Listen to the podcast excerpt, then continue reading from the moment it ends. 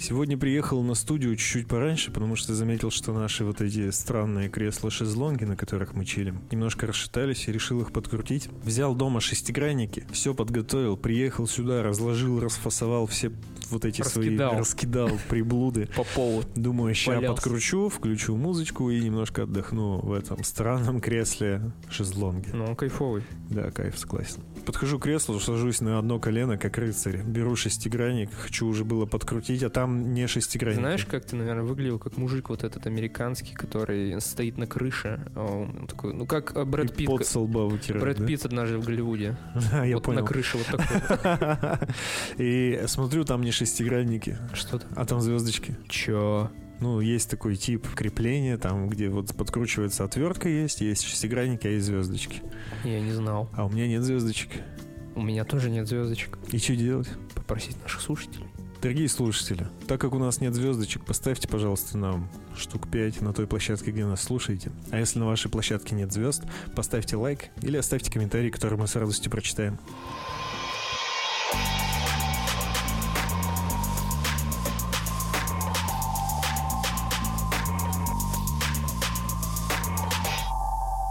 Дорогие слушатели, если вам нравится то, что мы делаем, то у вас есть великолепная возможность подписаться на нас на Патреоне. Во-первых, это будет поддерживать нас в наших начинаниях и помогать нам развиваться дальше. Ну и плюсом ко всему, Наши слушатели будут получать выпуски на день раньше и абсолютно без цензуры. И также у нас на Патреоне еще выходят разогревы, в которых мы обсуждаем, как всегда, слезы, переживания, боль, утраты, счастливые моменты, что нас бесит. какие-то факапы, ну и все в таком духе. Мы хотим, чтобы вы знали, что даже по подписке за 1 доллар вы очень сильно поможете нам развиваться. Подписывайтесь на Patreon, все ссылки в описании. Всем привет, с вами подкаст на коленках. Это подкаст, в котором мы приглашаем различных людей и обсуждаем с ними их неудачи, успехи, а также что их мотивирует. Сегодня у нас в гостях Вова Макаренко. Вова, привет. Так прекрасно чувствовать запахи. Вообще великолепно. А реально отбивает Да запахи? не просто запахи, вообще все отбивает. И вкус. Вкусы просто как будто бы у тебя знаю, треть информации ты перестаешь получать. То есть ты чувствуешь структуру, но да, и все, понимаешь, больше, больше ничего. Причем это А у не тебя связано... остальные чувства обостряются? Нет. Жаль. Думаешь, это так работает, да? Типа, Ну, когда- у, у слепых людей же реально доказано, что слух А тут, тут рад- на это компенсируется тем, что при ковиде ты еще на 30% теряешь когнитивные способности, ты становишься не только бесчувственным, ты еще и тупым. Я плакал, я, сер- я почти заплакал. Я пытался вспомнить разные слова, я не мог их вспомнить, почти плакал. Я тоже часто плачу. В этом нет ничего страшного. Да. Слушай, просто говорят, что тупые люди чувствуют себя счастливее. Поэтому, если ты несчастный, ты можешь гордиться тем, что ты умный. Мне было несколько тем. Ты попросил поменьше о работе, побольше о жизни. Ну да, 12% о работе, можно 12.7. Хорошо. И, и остальное о жизни. Да. О работе, в принципе, у меня нет вопросов, на самом деле. да, мне тоже. Я, возможно, ошибаюсь. Я Сане рассказывал, когда Саша спросил, кто такой Вова Макаренко, я сказал, вот эти кнопки СОС в тачках, это он их делает. Э, Я был прав? Да, мы первая компания, которая разработала и сертифицировала устройство AirGLONASS. Вообще мы начали это делать в 2010 году. В 2011 году у меня был диплом на эту тему. В 2014 это стал федеральным проектом. И сейчас мы поставляем на больше, чем 60 конвейеров автопроизводителей по всему миру. Мы первые, но мы не единственные. Компаний много. То есть мы конкурируем со всякими Bosch, Magneti Marelli, Valio, Mobis и прочими компаниями, из которых состоят ваши автомобили, из чьей продукции ваши автомобили состоят. Ну, а это одно из наших направлений, их несколько других еще есть. Эту компанию организовал твой отец, и ты туда, получается, С- ну, Начал с, работать? со- с основания. Мне было 18 лет, когда появилась компания. и ты начал сразу же работать там. Я, на самом деле, даже еще раньше увлекался вот немножко электроникой, потому что мы такая семья, связанная с, со связью и с электроникой.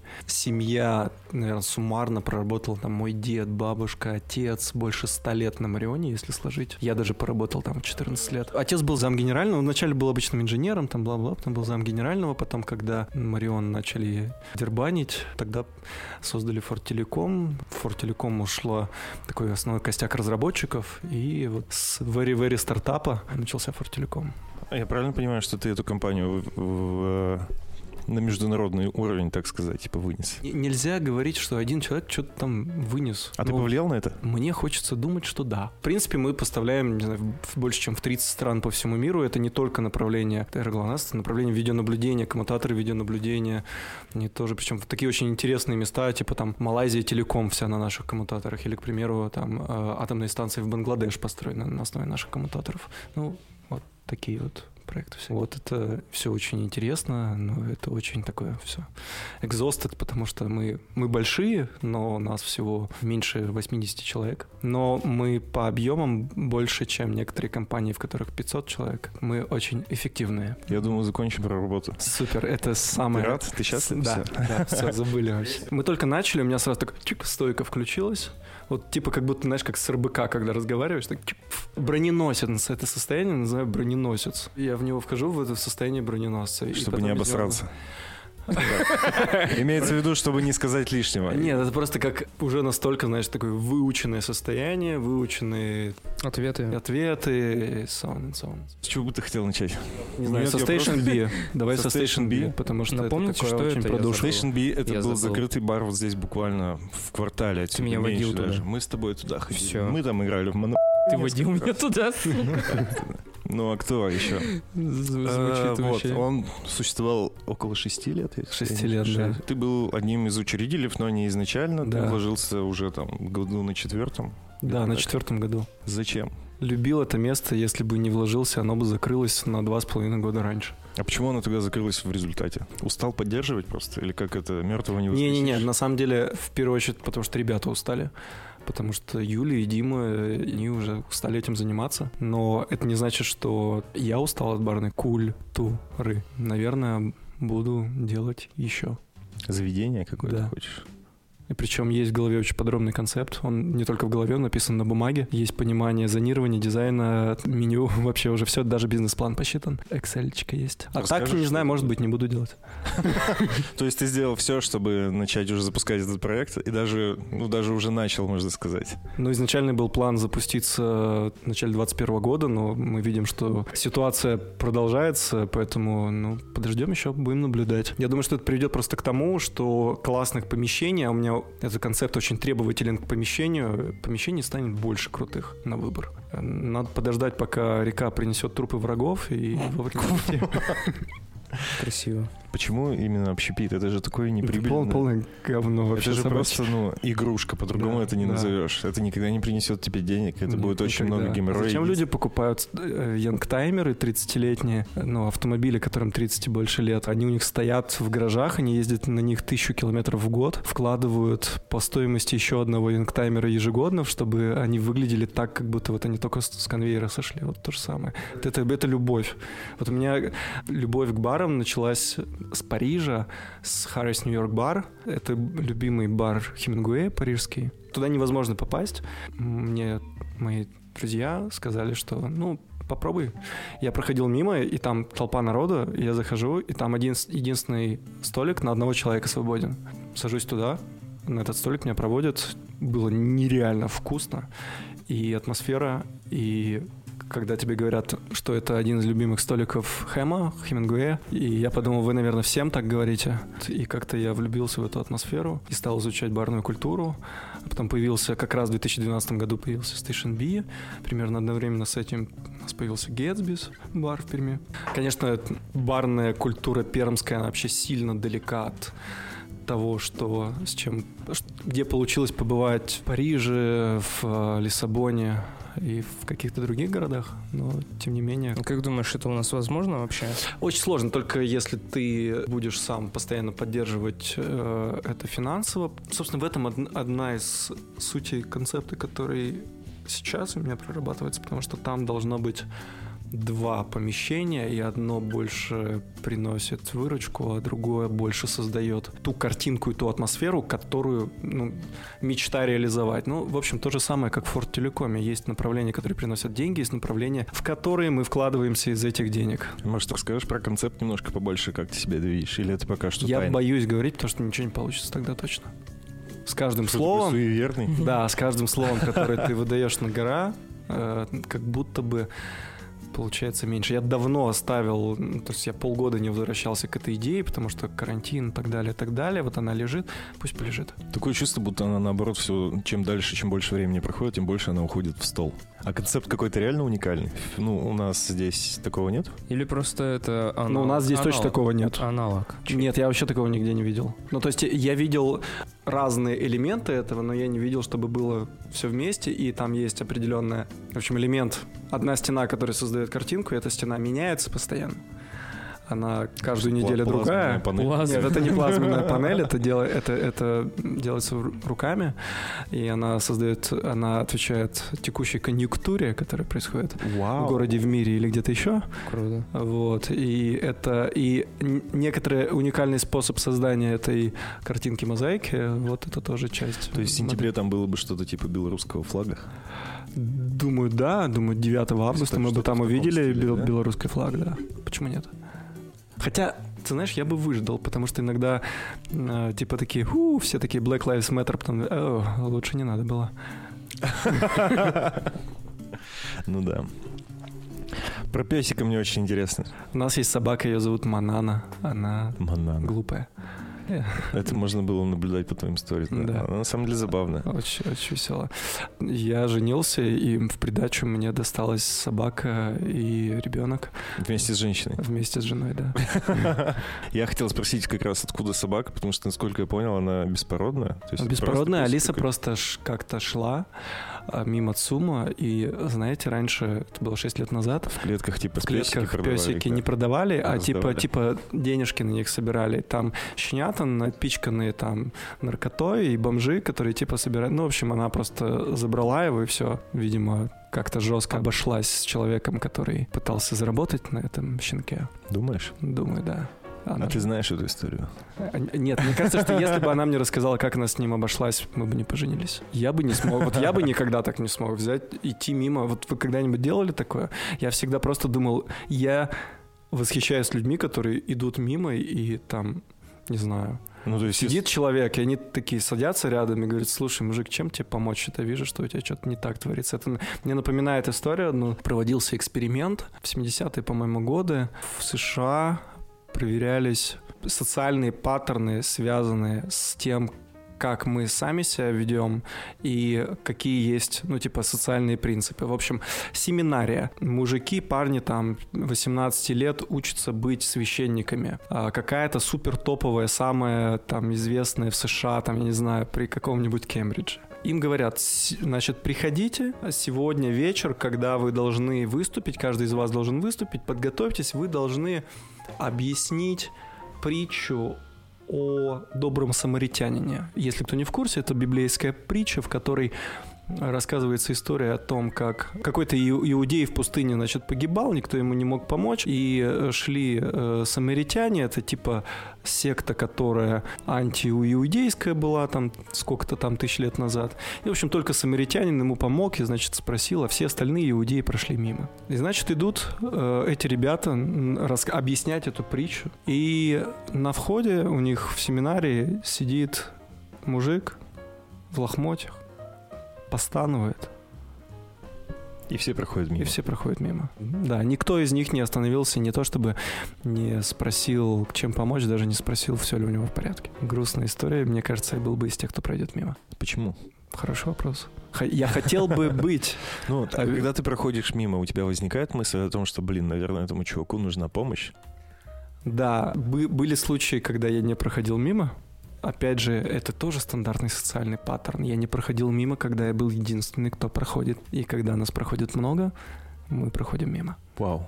Саня тоже проходит мимо. Я вообще постоянно... Он, Нет, он я вообще про- игнорирует, мне кажется, Я объясню. проблемы. Давай. Э, А то опять нам под- подумают, что Саша тут вообще изверг просто позорный.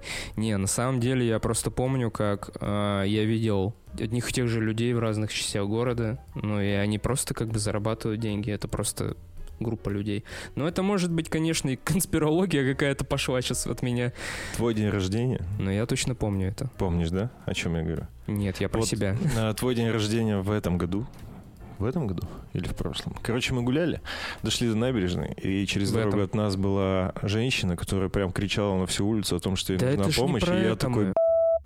Я в тот момент, когда услышал ее, э, началась вот эта борьба о том, что мне это не нужно, и о том, что я должен где-то сделать. И я пошел туда к ней через дорогу, и ты говорил, Тима, да зачем тебе это? Не надо, не надо. И все равно я подошел, там вызвал ей скорую, она вообще какая-то ну, муторная история, но я вот из тех людей, кто, блин... Я все время э, вызываю скорую, но никогда не остаюсь э, Да, я тоже не остался. Я, я как бы сделал все, что мог, но не так, чтобы прямо заниматься этим до конца дня. Ну, то есть я Ты их типа... скинул на других людей, я помню. Ну, зато я сам перед собой чист остался. Но если бы я чё тогда не значит подошел чист? к ней, Вот что значит если чист? бы я к ней не подошел тогда, я бы себя ненавидел, мне кажется, всю Да. жизнь оставшуюся. Да. Я это вот как будто бы не для нее даже делаю, а для того, чтобы мне было Абсолютно спокойно. точно. И ты все еще хочешь поспорить со мной, что это не психологический подкаст. Нет, конечно. И ты не, и ты не, не тимотерапевт. Терапевт. Просто Это вот разные случаи. Во-первых, мы говорим тут про... Я вот не понял, мы про тех, кто деньги выпрашивает. Изначально Нет, мы точно не про- говорим про тех, кто деньги выпрашивает. Там все, там почти всегда все понятно. Этих но- я тоже игнорирую. но ты, виду э, Люди, которым реально нужна помощь. Или песик. Вот как в этой Пёсик, ситуации, вот которого ты видишь, которому Да. нужна помощь. Да, я никогда не подбирал котиков. Я тоже. Я тоже. У но нас- Мне стыдно за это. Вот. Ой, не знаю. Как ты вообще борешься с этим? Ну, у тебя же, если Я не возникает мысль, у тебя ок, совесть Я- тебя не я- мучает? Наблюдаю за этим. О. А, но я вспоминаю случай, я рассказывал о нем своему терапевту, потому что, для- казалось бы, ничего особенного, но для меня это была какая-то травмирующая история. Вторая половина дня, мне зачем-то нужно было рядом с моим офисом зайти в Сбер. Значит, я почему-то не иду в этот в отдел премьер, где без очереди я жду, типа, в- ну, с этим квиточком. И рядом мужик просто вдруг падает и начинает биться в конвульсиях, а он стоял у банкомата. Хорошо одетый, там все, все такое, на вид лет 50. В общем, он очень быстро начинает синеть, а рядом стоит его жена, она не понимает, что происходит. И почему-то все оцепенели. Все отделение оцепенело. Никто не знает, что делать, да? Похоже, Почему-то и у меня включилось вот это, я не знаю, почему-то у меня включилось, в общем, я говорю одному человеку, говорю вызывать скорую, говорю, как вызвать скорую, почему-то, потому что он не понимает, как это сделать. Другому человеку говорю дать ш- что-то, я потом понимаю, что это, конечно, ошибка, но ждать ш- дать что-то твердое Чтобы для того, чтобы взбах. разжать, но это м, мы Ну. знаем, что если это эпилепсия, то это ошибка. Сам переворачиваю его на бок. Единственное, что я вспомнил из... Это тоже все про эпилепсию, по-моему. из, да, и из первой помощи, что нужно перевернуть на бок для того, чтобы человек не захлебнулся, не задохнулся. И, и все, дальше я выхожу встречать скорую. То есть я, я выхожу, вижу, что скорой нету. Я захожу как бы за угол к своему офису, в сторону своего офиса, я вижу скорую. Я подбегаю к скорой, говорю, чуваки, вы вот по этому вызову? Они говорят, не, мы в дом. Мы вообще не по этому вызову. Вот. И в этот момент я вижу мимо проезжающую скорую, заезжающую к Сбербанку. И почему-то я, я для себя считаю свое дело законченным и ухожу в офис. При этом меня потряхивает. Потряхивает от злости, потому что почему-то все люди стояв, стояли оцепеневшие, никто ничего не делал, и мне приходилось каждого заставлять и распределять. А во-вторых, потому что э, от какого-то, ну, шока, то есть э, я принял на себя какую-то часть вины в тот момент, когда я не остался и не довел это до конца. Ну, для меня это было как-то вот травмирующе. То есть, типа, сделал, но не все. И вот это стремление быть идеальным, все время сделать все до конца. А что э, значит вообще, довести до конца? Вот у меня такой вопрос. чем закончилось, я не знаю, потому что, э, ну, да, есть вероятность, что человек мог умереть, потому что если это, к примеру, ну, там разные есть медицинские признаки. Ну, в общем, не буду рассказывать подробности, у нас не, не хоррор-подкаст. Вот. Ну, но я вот сказал, там, пока- там веро- вероятность того, что человек не выжил, большая. А что значит не довел до конца? Имеется в виду, не посадил в скорую. Не посад- ну, а зачем? да, Там же жена его была. Понятно, но это чисто в голове. Это, это уже не, не общепринятое, а чисто твое. А психотерапевт тебе что на эту тему сказал? Да, кстати. О, слушай, с психотерапевтом я, наверное, а- он- она, в общем, меня погрузила в состояние в это. Э, и снова, типа, я там оказался. Круто. И, Это типа гипноз какой-то. ну, не гипноз, это просто, в общем, Воспоминания. Ну да, то есть ты просто погружаешься, и определенные есть техники, которые позволяют тебе в это состояние вернуться. И вот я как-то это пережил. То есть это перестало, перестало как бы появляться у меня в голове. Терапевт, он как бы с разных сторон, то есть он- она универсальный. И, и- и психотерапевт, и, и гештальт, и так далее. Но вот это была, мне кажется, такая гештальтистская штука, что надо было ее закрыть. С какого вообще момента ты понял, что тебе терапевт нужен? Не знаю, с рождения. Пользуешься ты его услугами последние 4 года. А, да. С каких пор? Ну да, что-то стало, может быть, каким-то ключевым а, моментом. Слушай, ну, наверное, какой-то... У меня был такой внутренний кризис о том, что я не хочу вообще работать. Я, я хочу просто Какое-то уехать. выгорание было? Ну да, было же очень жесткое выгорание. Я хочу, типа, все уехать в Азию и там проявляться только вот той своей нерабочей стороной. Как, как модель, знаешь, рабочая уехать сторона, не рабочая сторона. Нет, не кайфовать, а, А типа, как? типа максимально собой быть, ну, А Имеется в виду заниматься творчеством, Да, да, да, да, да, да, там типа записать кафешки. 33 альбома, Всё, открыть 22 бара, все, что надо в жизни, есть и так. Зачем? Долго у тебя этот кризис был? Такой застой. Ну, приходит периодически, но на самом деле есть в нас во всех какие-то разные части, которые нам важны. И моя часть, связанная с любовью к технологиям, часть, связанная с тем, что я люблю с very-very стартапа какую-то новую тему развивать, продвигать, масштабировать ее на мир, она, ну, не менее важна, чем та моя часть, которая хочет создать какое-то пространство, атмосферу, бар, события, или та, и эта же самая часть, которая там пишет песни. Вот они просто как-то вот находиться с ними в контакте, с этими частями, вот я стараюсь. Ну, это психотерапевт тебе подсказала, да, вот эта вот история? Э, Хороший терапевт тебе ничего не подсказывает никогда. Ты типа говоришь, э, и можно также, к примеру, с зеркалом поговорить. В целом будет то же самое, просто денег сэкономишь так существенно. Вот, но дураком себя не будешь чувствовать. Короче, терапевт не должен тебе ничего подсказывать. Ты просто общаешься, приходишь сам к каким-то выводам. Все. Ну, то есть она тебя подталкивает. Да нет. Ты просто Нет. ходишь и рассказываешь о том, что тебя беспокоит, и это и есть сама терапия. Просто то, что ты делишься и проговариваешь это вслух. Ну, на 90% да, на 10% это какие-то, может быть, там, техники, связанные с какими-то травмирующими ситуациями, но э, в 90% случаев это человек, который тебе напомнит, откроет запись э, от там А, трехлетней, записывает. Она ведет, да, откроет, ну там, понятно, договор, неразглашение и так далее, Э, откроет запись и скажет, ну посмотри, это же вот ты вот об этом же самом думал там вот довольно давно. И ты такой, блин, а у меня вообще память заместилась, и этого не было. Кажется, человек, который о тебе помнит больше, чем ты. Знает, помнит, чувствует. Бытует Больше, чем ты сам. мнение, что каждому человеку нужен психотерапевт. Сто процентов. Считаешь ли ты, да? Согласен. Но э, нет.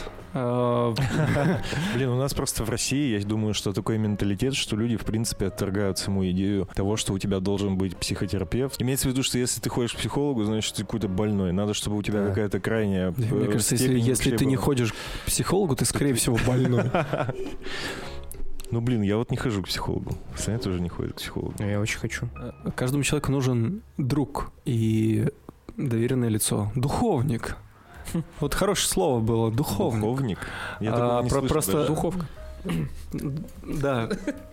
Ну, можно, наверное, так выразиться, но э, раньше у людей были священники, были старшие товарищи, доверенные лица, духовники. Теперь у них есть терапевты. Ты имеешь в виду человек, с которым ты можешь по душам поговорить, и рассказать? в о котором ты уверен, это не должен быть близкий тебе человек в том смысле, что у тебя не должно быть с ним ну, каких-то Личных дел, отношений, да, контактов, да, да. Каким-нибудь священником, духовником в царской России 19 века ты общался только приходя к нему и там рассказывая ему историю о том, что ты Анна Каренина и, значит, влюбилась э, в молодого мужика. Там Ну. все грустно, кстати, заканчивается. Не самый Ну, плохой пример. духовник был. Не было на нее образованного терапевта, не нашлось. Да, я согласен, что такое лицо каждому, наверное, нужно. э, и не обязательно должен быть терапевт. У тебя с терапевтом нет никаких личных отношений? Да, почему? 4 года это так много, как будто вы могли уже прям подружиться за это время. Или Нет, ничего н- такого. Нет, ну, то есть пару раз я встречал этого человека на улице и говорил «привет», все. На этом все На этом заканчивается. все, да. И это правильно, нормально, в этом весь смысл. Но это не значит, что у тебя нету отношений. У тебя есть отношения в рамках этой комнаты, которые ты устраиваешь. И эти отношения это просто демо-версия того, как ты, ты выстраиваешь отношения с коллегами, как ты выстраиваешь отношения с близкими и так далее. Просто здесь ты можешь вдруг, э, там, разозлившись на своего терапевта, э, отследить, и он тебе скажет, э, смотри, ты сейчас разозлился на меня. Что запомните Что такое, что такое да. было, да. Ну и вот. Это, это как бы вот классная демоверсия для того, чтобы потом какие-то... Это не значит, что у тебя все будет получаться. И э, базовые, там, ключевые вещи без насилия не решаются с полпинка. А можно все решить, да. э, Ногу можно вылечить, можно отрезать. Ты говоришь, что каждому человеку нужен друг. Твоим другом терапевт стал. Я искренне надеюсь, что это не единственный. Нет, это отличный вопрос. Вот у тебя есть лучший друг? Да, конечно. Один? Саня, да. Сань, ты его лучший друг. Да. Да. Причем 20 лет с Саней дружим со второго класса. У меня тоже есть такие друзья, с которыми у меня есть самый друг, с которым дольше всего дружу, 26 лет. Ну, ты просто постарше. Нас, а сколько вам, поэтому- сколько вам лет? А, нам по 27. Ну, плюс-минус, как бы вот. Вот да. примерно так же Да, и сходится, да. да. А вы реально прямо дружите? Или вы просто да, мы вот три месяца вчера видитесь? общались. В каком формате? Но он в Москве сейчас так переписывались. Привет, как дела? Нормально, ясно, пока. У меня новый друг психотерапевт. Да-да-да. Ай, Нет. Нет, это э, ну, банальная вещь про то, что ты увиделся даже раз в месяц, и вот вам вы можете как-то открыться. Ну, опять же, у вас же тоже разные друзья, откры- от- разные ваши стороны раскрывают. Я так, наверное, разные, совершенно разными людьми, и это окей, наверное. Да. Я, не могу быть со своей женой столь же открытым, как с другом. Прости, Лиса. А почему? Это шутка. А вот это про близость. Вот это уже другое. У меня второй альбом называется «Не близость». Первый мой альбом называется «От невозможности к неизбежности», и второй называется «Не близость». И за так- 4 года работы с терапевтом... За 4 года работы с терапевтом я вообще э, просто понял, что вот эти два названия — это просто лейтмотив всего, всей терапии. А Сколько у тебя альбомов по итогу? У меня два изданных, один э, еще, и- еще один неизданный, потому что он под чужую музыку, это альбом стихов под музыку. И еще один э, недописанный, я его бросил после того, как женился. Два, ну, получается, второй год. Три с половиной Три с получается. половиной, да. Давай вернемся к ним чуть попозже. Давай. Просто чтобы так расставить, что у тебя есть. Нет, я, был еще альбомы. альбом, который я записал в 15 или 16 лет, но он Не пол- пол- считается, я считаю. Я думаю, как Офигенный, он мне до сих пор кажется лучшим. Наверное, Да, потому потом. что искренний в таком возрасте. Да, наверное. А, Ты про близость начал говорить. Про неблизость, это разные Про вещи. неблизость. Неблизость — одно слово. А, очень ванильно. Что такое неблизость? Это состояние, когда ты очень хочешь приблизиться, идешь, идешь, идешь, идешь, потом доходишь до какой-то точки, как перед тобой как будто стеклянная стена, и ты не можешь ее переступить. Почему? Четыре года работаю над этим вопросом. Ну, то есть, э, я думаю, что много лет я его в себе формирую, не торопясь, работаю. Почему? Но э, сейчас я уже пришел к тому, что это не стеклянная стена, это, это вообще вот эти ассоциации я прямо сейчас на ходу придумываю. У меня с тобой как терапия происходит прямо сейчас. Я не знаю, кто, я кто из знаю. нас Это чей терапевт. Ты себе такое восприятие э, задал. Это я, я его такое, такое воспринял после того, как послушал вот пару выпусков. Я подумал, если бы я делал подкаст, я бы пробовал приглашать людей, отбрасывать их, э, типа, Личное? личное, и- ну не личное, Нет, типа ну. жизнь, жизнь их отбрасывать и прям вот стараться копнуть. И в конце каждого подкаста они бы у меня рыдали. Думаешь, у тебя бы получилось? Нет, конечно. А у нас, кстати, лейбл есть, если хочешь.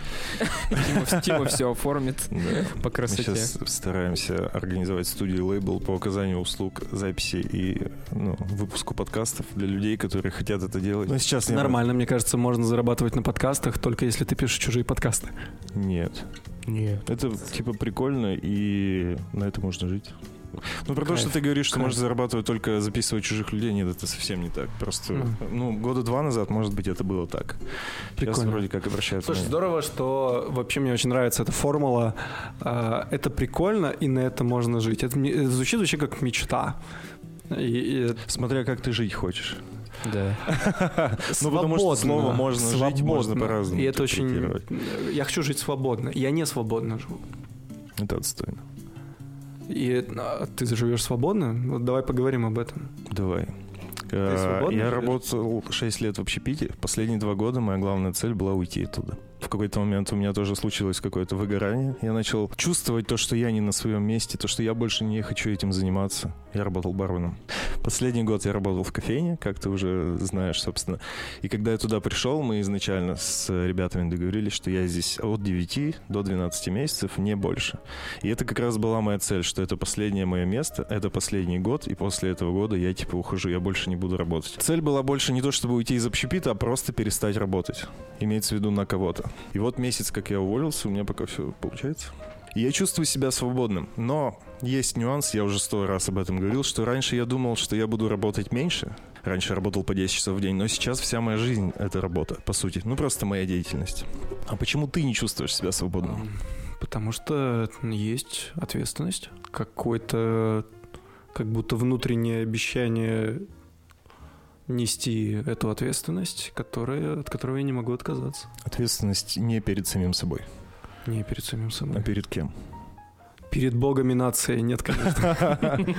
Нет, э, перед компанией, перед э, людьми. В общем, когда ты внутри каких-то очень масштабных процессов, ты не можешь, я не могу. Ты там, может, ты можешь.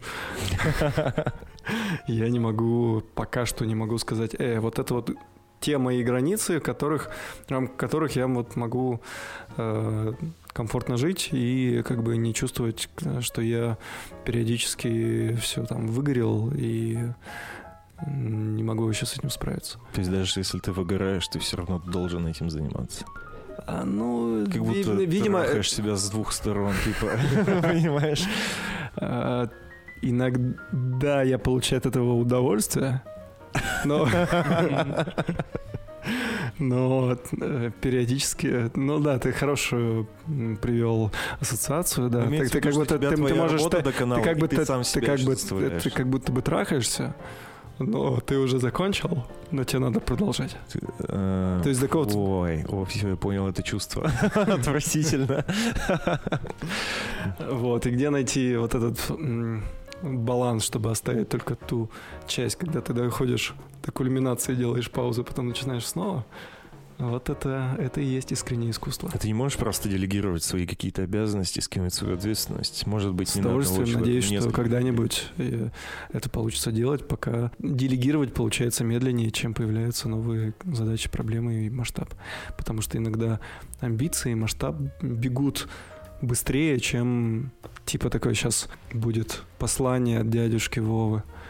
Не, не- не давайте вашим амбициям заставить вас потерять контакт с собой, потому что иногда те амбиции тебя настолько затмевают, что ты перестаешь чувствовать, где как бы твоя личная граница как человека и после какого предела ты как бы масштабируешься себе во вред. Я думал, амбиции это и есть ты сам. Разве нет? Это часть. Ну, то есть есть какие-то амбиции, ты их реализуешь, и пока ты не реализуешь э, их полностью, ты, по-моему, не успокоишься. Или да, но, но что значит? Но их вот можно реализовать за год, можно реализовать за жизнь. Ну да. Ну вот, зачем торопиться? Вот я сейчас все больше иду к тому, что есть огромное количество там идей, направлений, технологий, которые хочется развить, масштабировать, разработать и так далее. Но если браться за все, то мне кажется, что не кажется, такие есть. Там э, я как-то читал очень интересное интервью с Маском. И, Короче, он там просто какой-то журналист провел с ним что-то неделю, по-моему. Вообще с самого утра до вечера, каждый О, день. Да, я слышал эту историю. И он там на третий день просто рассказывает, что я почти каждую ночь рыдаю в подушку от усталости, бессилия, невозможности остановиться, невозможности затормозить, невозможности перестать оправдывать ожидания. Фу, какой отстой. Не- Его вот- же, от него же все ждут. Да, да, да. И это самые, самые несчастные люди. Не хочу быть таким. Вот как бы находить этот баланс. Не вот, хочешь стать таким или не хочешь быть таким? Не знаю, Имеется в как. виду, ты уже таким являешься? или- Иногда я чувствую себя так. Понятно, что я в, в других масштабах живу, но мое internal capacity Что это значит по-русски? Внутренняя энергоемкость меньше, чем амбиции. Не знаю, говоря об амбициях, вот ты говоришь, что можно растянуть это на всю жизнь. Но если тебе не удастся за всю жизнь реализовать себя, Ничего страшного. так и умрешь несчастным и не достигнешь. Почему? Нет, я умру счастливым. Ну, я не говорю не конкретно про тебя, Потому а что, просто вот... но вот если ты не реализуешь свои амбиции, ты, э, умирая, будешь думать о том, что Я, я не провел... сделать. Нет, ты будешь думать о том, что я провел жизнь с любимой женщиной, с любимыми детьми, в любимых местах. Я путешествовал по э, самым прекрасным городам и самым прекрасным природам в мире, и я провел свою жизнь прекрасно. А если ты реализуешь амбиции, ты умирая... Думаешь, я трахнул весь мир и умираю. Боюсь, что в этот момент ты э, подумаешь, черт, а нахрена я трахнул мир? Думаешь? Ты будешь жалеть обо всем остальном, что ты не сделал. А как тогда бороться с этими амбициями? Просто да не они же- надо бороться, найди. Надо грань просто найти. Да, вот есть, есть, есть ты, который состоит из каких-то кусочков. Есть ты, который хочет сделать гигантский лейбл, зарабатывать э, много миллионов, я не знаю, путешествовать при этом по миру и так далее, и так далее. А есть ты, который хочет спать. И знаешь, Я ненавижу этого чувака. и знаешь, Кстати И знаешь, если вот этот, который построит лейбл, все, вот он все сделает, но не будет спать достаточно много, сука, он будет таким несчастным чуваком. Надо, чтобы эти чуваки договорились просто. Exactly. Но я ненавижу того, который хочет спать. Я тоже, Вот мы и пришли к тому, чтобы ты наладил контакт между этими чуваками. О, кстати, это интересный вопрос. Я недавно тоже делился этой штукой. О том, что я весь день в работе, допустим, я встаю там в 8 утра, сажусь за комп, начинаю что-то монтировать, там какие-то еще штуки там создаю. Я обычно отдыхаю, когда моя жена отдыхает. Когда она работает, я тоже в работе. Но вот я, допустим, смотрю, время там 11 вечера, я хочу сесть поиграть в приставку, я захожу в игру, и я начинаю испытывать стыд за то, что я позволил себе расслабиться. Но я весь день работал, типа 12 Вот часов. оно, вот оно. Есть та часть, которая тебя типа внутри наказывает за то, что ты сел и поиграл час в приставку. Во что Да. ты играешь, кстати? Я не играю. А. С тех пор Та, я ча- взял- та я часть, которая со мной сейчас говорит, не Нет, реально, я взял приставку, я никогда не любил э, видеоигры, я взял попробовать э, PS4, начал играть в Last of Us, прошел ее процентов на 40, может быть. Первую И часть. Да, первую часть. И все, и такой, типа, приставки Э, не мое. Но мне, вот, Ты играешь? я я вообще супер геймер. Да, я во все играю. Ты тоже играешь? А Нет, у нас э, ребенок играет, и я на него и завидую. Почему? Тебе не интересно? Мне интересно, но, наверное, я опять же... То есть у меня мой день выглядит так, что я просыпаюсь, открываю расписание, и оно типа, как правило, примерно до 21.00 оно расчерчено уже. Есть, типа, знаешь, там 15 минут какие-нибудь, и в них написано «отдохнуть». Пописать. Ну, то есть э, оно прям вот все-все расчерчено. Из-за того, что у нас большая часть офиса на удаленке, э, очно работает только производство. Из-за этого, опять же, встречи все тоже в зуме, и все это бесконечное количество этих зумов. И, и когда наступает вечер, я могу только сидеть и смотреть в стену, и просто отходить.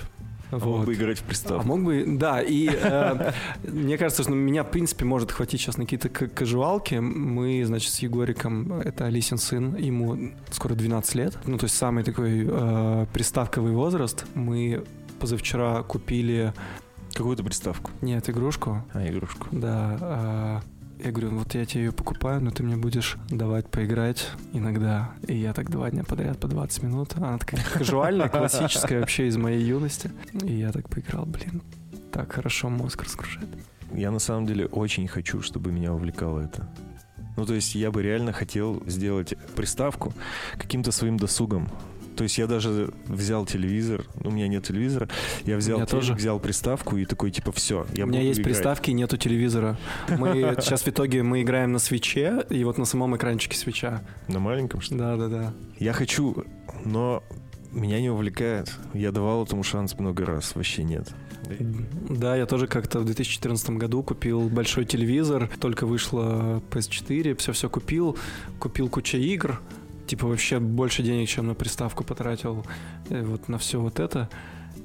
Поиграл полтора часа, потом она еще 6 лет стояла. Че, реально твой досуг сводится к тому, что ты смотришь в стену? Нет, Чем занимаешься в свободное время? я занимаюсь вокалом, а, я занимаюсь боксом, Вокалом. вокалом я пою. А ну-ка. Сейчас Да шутка. Но э, просто если ты не боишься потерять подписчиков. Да, я стал заниматься вокалом снова два года назад. Сейчас у меня фактически два преподавателя, один в Перми, один в Москве. Они дают очень разную технику, и мне прикольно это вообще. Я, я вообще не думал, что я смогу делать то, что я делаю. Я в последнее время все чаще слышу о том, что можно научить петь вообще любого человека. Просто это все я страхи. офигел зажим- просто! А, как Это вообще отдельно огромная Магия. тема. Магия, реально. То есть я просто, когда я первый раз от начала до конца во всех диапазонах спел шоу Must Go On, и я понял, чё, как вообще это возможно? И что у меня, что диапазон у меня гораздо выше, чем я вообще думал, что я могу, ну, типа, что у меня почти 4 октавы получается диапазона, и вот, это кайф. А, еще я пару лет занимаюсь боксиком. Это такая история, наверное, про такой сброс. Это чуть-чуть- Негатива. ну да, да, ты такой, ты как бы уже устал, и ты пришел на бокс, ты устал еще больше, но ты устал иначе. Я перестал фактически сейчас писать, я раньше очень много писал, Имеется в виду стихи, там песни? что? стихи, песни и рассказы, я перестал это делать, Э, вот я два года не пишу, хотя раньше это была такая серьезная часть моего досуга, к- когда я женился, семейная жизнь, наверное, заместила во мне эти процессы и стала занимать такую важную часть. Всю сегодняшнюю субботу, сегодня суббота, мы э, провели за тем, что мы ездили с нашим дизайнером, выбирая всякие материалы для новой квартиры. Чем не досуг? Отстой. Отстой. Ну, у меня просто ассоциация ремонт равно Нет, если руганькая ссора. Не-не-не-не. Если у тебя... э, у меня жена не очень хороший вкус, и мне прям вот вообще нравятся те референсы, которые она присылает в общий чатик с дизайнером. И хороший дизайнер, и я вообще не хочу заходить в квартиру до того момента, как мне все не будет готово вот до последнего штриха. Я так делал свою предыдущую квартиру, Сработало, да? Да, вот просто я зашел два раза за 4 месяца процесс, и потом зашел. Все, хорошо. Вы знаете, после клининга, после всего. Отлично. Это работает. Для меня просто ремонт — это ссора из-за того, какого цвета будут стены, молочные или А слабые. ты знаешь, знаешь, какой, знаешь, какой способ? Я пришел... Просто не, не имей своего мнения. Ой, вот к этому я и пришел. Ну, типа, мы сейчас выбирали там этот цвет паркетной доски на полу, и я говорю, мне нравится этот. Алиса говорит, мне нравится этот. Я говорю, это единственный, который мне не нравится. Вот. Спрашиваю, а у меня есть право вето? Она говорит, ну, м, м». я говорю, ну ладно, значит, мне нравится. Но мы одновременно строим еще новое здание для Ford Telecom, и вот там я отрываюсь по полной. А, то есть там э, кислотно-розовые полы, оранжевые стены. Да, да нет, мне... Я просто знаю, что у меня нет такого пространственного мышления, чтобы я вот увидел все, как будет. А у Алисы есть, поэтому я ей доверяю. А почему ты ругаешь, в смысле, сына, да? Да, Кстати, да, да. почему ты ругаешь его за За то, что он играет. За то, что он... Не, я не играю за то, что он играет. Более того, я считаю это классное увлечение, но э, 16 часов в день иногда это занимает. Это тогда, когда он это заслужил? смесь, смесь те- те- телефона, телефона. Но сейчас смотри, э, школа — это удаленка. Да. А То есть он не выходит на улицу. И он просыпается, он открывает комп, э, одновременно с этим на стол кладет телефон и на колени э, кладет свич. И вот в этом он проводит 16 часов в день. Не думаешь, что просто жизнь меняется, и теперь она у них будет вот такой? Нет. Я думаю, что за год, за последний, э, он посадил себе зрение, он теперь носит очки. Я знаю еще другую историю, что дети ну, самых известных, масштабных людей, которые связаны с технологиями, не имеют доступа к гаджетам. Например? Более чем Чьи эти? э, Цукерберга, Гейтса. Их э, ограничивают в этом? полчаса в день максимум. Ну, Цукерберг же, он рептилоид. Хорошо, не Цукер... не- А Билл Гейтс просто чипировал. А, понятно. Он... А, хорошо. А, дети, де- де- дети почившего Джобса тоже были очень сильно ограничены. Он запрещал пользоваться айфонами. Ну, у меня есть и на эту тему. Он тоже рептилоид. Нет, он не знаю. У них, у них маки. На чем они играть будут? О, смешно. Ну, конечно. Неплохо. На маках же не- нет игр. CSGO работает на маках.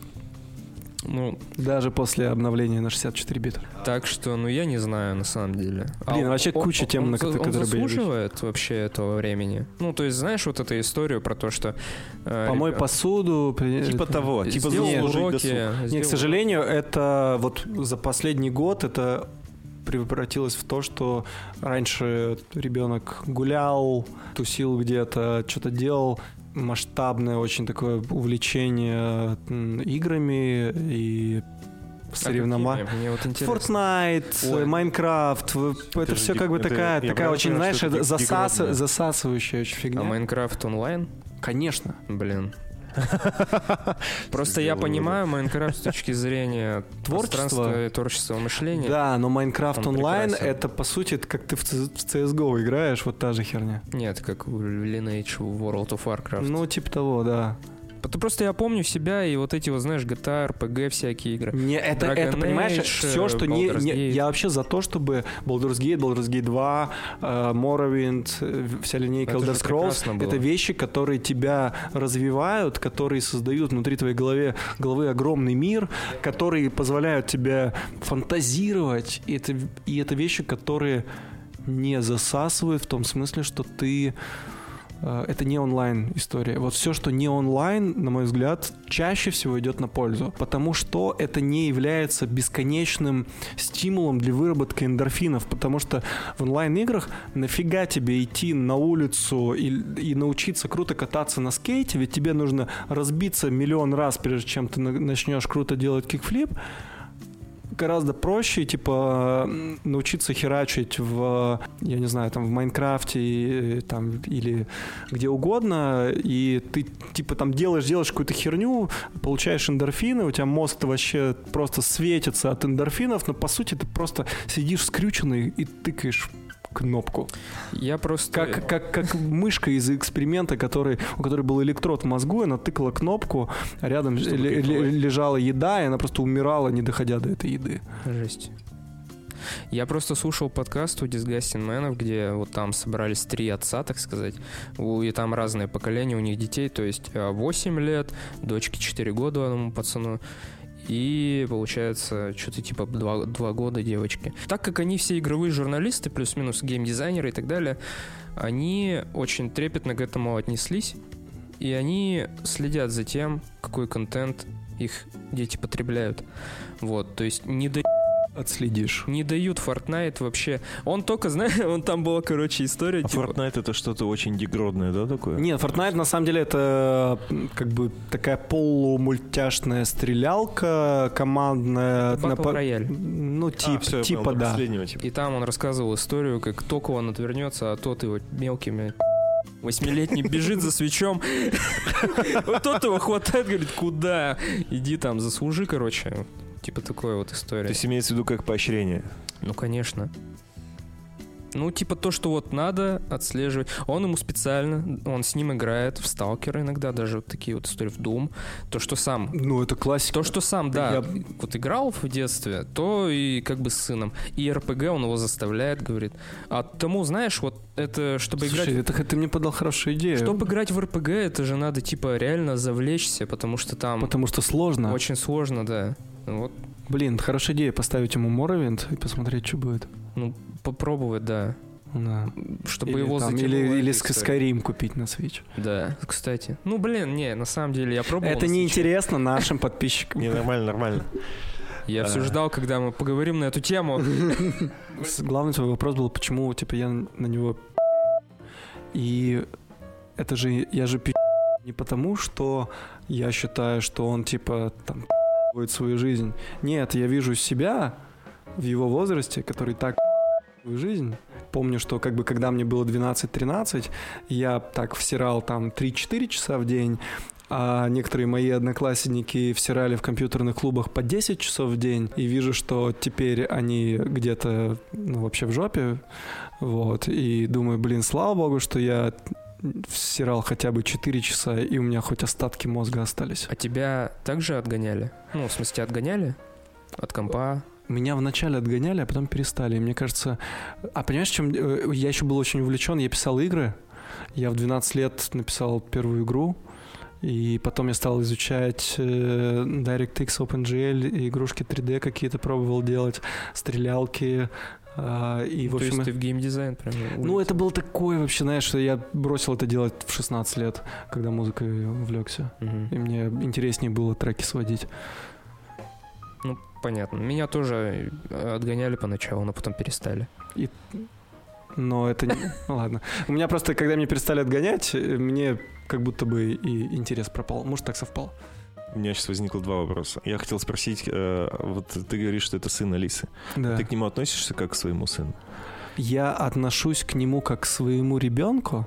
Мне очень не нравится слово пасынок и слово как это, э, это Отчим. Очень. отчим, отчим. Это грубые слова достаточно. Да, Пасынок да. вообще- Пасынок звучит утрошительно. Егор э, зовет меня э, Вовой, но когда другие люди спрашивают, кто я, ему как бы влом вообще что-то объяснять, он говорит, ну, типа, это папа.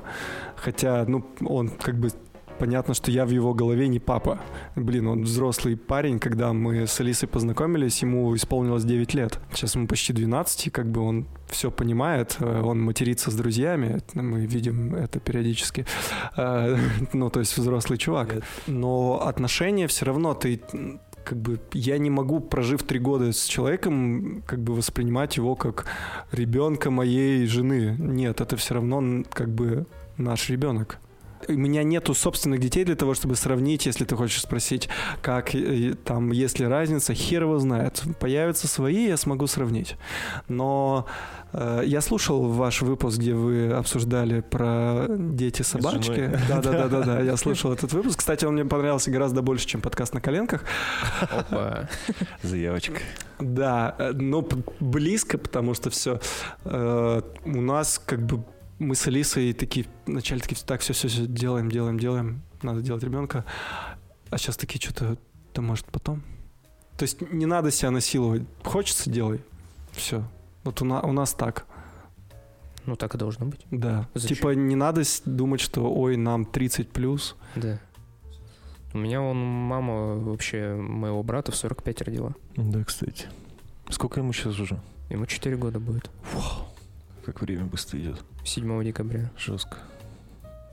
Ты говорил про одноклассников, которые играли около 10 часов компьютерных клубах. Ты сказал, что они сейчас на дне. Говоря на дне, что ты Нет, подразумеваешь? ты знаешь, я, мне кажется, что ну, среди них есть те, которые совсем не на дне, А, Есть, есть, опять же, мой вот, э, друг, с которым я дружу 26 лет, и он тоже играл по 10 часов в день, и сейчас он как бы вообще такой топовый топ, но мне кажется, у него ему просто боженька дал такие мозги, что там хоть бухай, хоть играй, вообще ничего не будет. Да, я согласен, это вообще не аргумент, и обстоятельства, плюс генетика, плюс мозги, плюс воспитание, пф, наверное, знаешь, на 1%, наверное, это влияет. Так и вот, говоря про дно, Что ты подразумеваешь? Говорят, ну, Но это если человек э, занимается нелюбимым делом, потому что вынужден им заниматься, потому что он ну, у него не получается, потому что он его кругозор узок, его все это относительно, конечно, мой кругозор тоже очень узок. Вот, в общем, его какой-то... А, на дне, значит, несчастлив. Вот. Вот все определение. ты же в какой-то степени тоже занимаешься не тем, что любишь. Я очень люблю то, что я делаю. Очень сильно люблю. И я иногда слишком много этим занимаюсь. Вообще, я тебе могу сейчас еще полтора часа рассказывать про системы общения беспилотных автомобилей между собой. Не Это стоит. э, Не-не-не. Кстати, отличный нишевый подкаст вышел бы. Но Очень да, я даже я даже начинал вести телеграм-канал без руля и педалей, потом забил хер на это, потому что появился канал Автонет, и, в общем, короче, там все на эту тему, я подумал, ну, у вас лучше получается. Быстро сдался. Давайте про винил поговорим еще. Ну, раз Да, у тебя да, была такая тема, тема. потому что а, я... для меня, да, я, у меня нету столько винила, сколько у Никиты Классена. Но Все. это не определяет любовь. Просто, Ну. типа, почему ты любишь винил? А почему люди любят винил? Потому что если один раз послушать его на классной акустической системе, все. Винил — это всегда про одна пластинка, одно высказывание. Пластинка, которая там длится ну, плюс-минус, допустим, полчаса 40 минут, по-разному, да, ты послушал цель, цельное высказывание. А, и это совершенно не, ну, не разится с эпохой синглов, сейчас эпоха синглов, и это совершенно другое. Я тупой, простите. Я не могу погрузиться во что-то за 6 минут или за 3 минуты. Мне надо полчаса. И альбомы, которые являются высказыванием. Сейчас все меньше альбомов являются высказыванием. Сейчас альбомы это все больше какие-то сборища синглов. альбомов. Это во-первых. А во-вторых, альбомы это какие-то сборища просто треков. То, что выходит на виниле, даже современные исполнители, которые выпускают музыку на виниле, они идут к этому в тех случаях, когда они понимают, вот это мое высказывание, я хочу его опубликовать. Ты имеешь в виду, когда альбом это цельное что-то? Да, вот, да, да. Ты за, ты за полчаса или там за сколько-то рассказал, что хотел. Ты что, реально слушал виниловый проигрыватель через Bluetooth? А что это? Что Откуда ты такого? Ты знаешь? Что Это значит это через Bluetooth? А, я сейчас объясню. Ну, нет, у меня... Слушай, у меня просто блютусная Bowers Wilkins, она охеренно звучит. Это очень дорогая... Это не очень дорогая, она нормальная. Серьезно? Она не дорогая, она нормальная. Это не... дорогой а- Качественная, акустический бренд. Ты что гонишь? Да нет, они стоят дороже, чем есть на самом деле, я считаю. Это мое мнение. Ну, короче, она, она- похер, она нормально звучит. Я со скидкой покупал. Она хорошо звучит очень. Почему через Bluetooth? А когда ты, Потому что типа, она может Bluetooth работать наушники- только че- через Bluetooth. Серьезно? Конкретно вот эта модель может работать только через Bluetooth. Но это же бред. Объясни. Нет, потому Как что это если... работает? Я сейчас объясню. Ладно. Ну, у тебя... Короче, у, у а- меня, аналоговые- у винилового проигрывателя тоже есть Bluetooth. Так. И у акустической системы есть Bluetooth. И если они стоят рядом, то потерь ноль и качество А, то есть максима... не через кабель колонки, а через Bluetooth колонки. Точно. Всё, окей. Так И ты понимаешь, на самом деле, да, у меня не настолько, может быть, я не настолько аудиофил, чтобы такой думать, «М, через кабель этой толщины потерь будет меньше. Возьму, возьму-ка я кабель с сечением 2 метра. Миль- Ну ладно, метр. Метра. Именно Такое вот такое, да. Да, да. Да, поэтому, нет, охеренно слушать э, винил через Bluetooth, если у тебя хороший виниловый проигрыватель с Bluetooth, и твоя Bluetooth акустическая сис- акустическая система стоит рядышком. Вопрос в том, я ты просил объяснить, я объясню. Очень Мы просто. разобрались. Хорошо. Ну, так это понятно, что да, это, видимо, не какое-то натуральное, да, вот это вот. Вопрос Ну да, том, типа, что скорость Bluetooth соединения Токсик. не может позволить себе, не может позволить передать типа настолько высококачественный сигнал. Вот Ну, так- в чем проблема. И ты типа один хуй слушаешь через огромную потерю качества. Да через не провод типа было бы чище. Но это все, это понятно, что это все нюансы. Короче, э, А можно это если ты... Это огромная разница между тем, как ты послушаешь этот альбом, э, подключив к этой акустической системе Apple Music или подключив виниловый проигрыватель. Разница огромная. И тот уровень качества был для меня ну, достаточно. Все. Вот, но вообще я э, увозил этот э, проигрыватель в Station B, он работал там, и, э, в общем, вот так вот жил там какое-то время. Я не огромный такой виниломан, просто люблю это все. И когда-то я вдохновился, читая романы Харуки Мураками в юности, в 17 лет, там, прочел 30 его книжек и изучал его биографию, и он на самом деле у него до сих пор у него он в книге рекордов Диннес у него одна из самых больших коллекций в мире и самая винила. винила и самая большая в Японии. А все началось с того, что у него был джаз-бар и вообще описание баров из его книжек. Блин, это на меня тоже на любовь к барной культуре очень повлияло. Я знаешь, что вот по поводу винила меня очень сильно вдохновила история, когда Death Stranding а, Хидео Кадзима выпустил на виниле. Саундтрек на виниле? Да, ОСТ, ну как это называется? Типа все треки, да. все треки из игры на виниле и очень красиво так оформлено. Я такой, Ай, как хорошо. А Хоть... ты реально проводил там, типа, там 8 часов в этой игре, чтобы там донести од- одну Нет. штуку до... Нет, а там не такие уж маршруты, не надо тут придумывать. Нет, там все достаточно компактно. Да, игра интересная, чего уж там, сюжет отличный. И музыка, вот музыка там, это просто вообще. Как он это делает? Гений, реально. Базарю.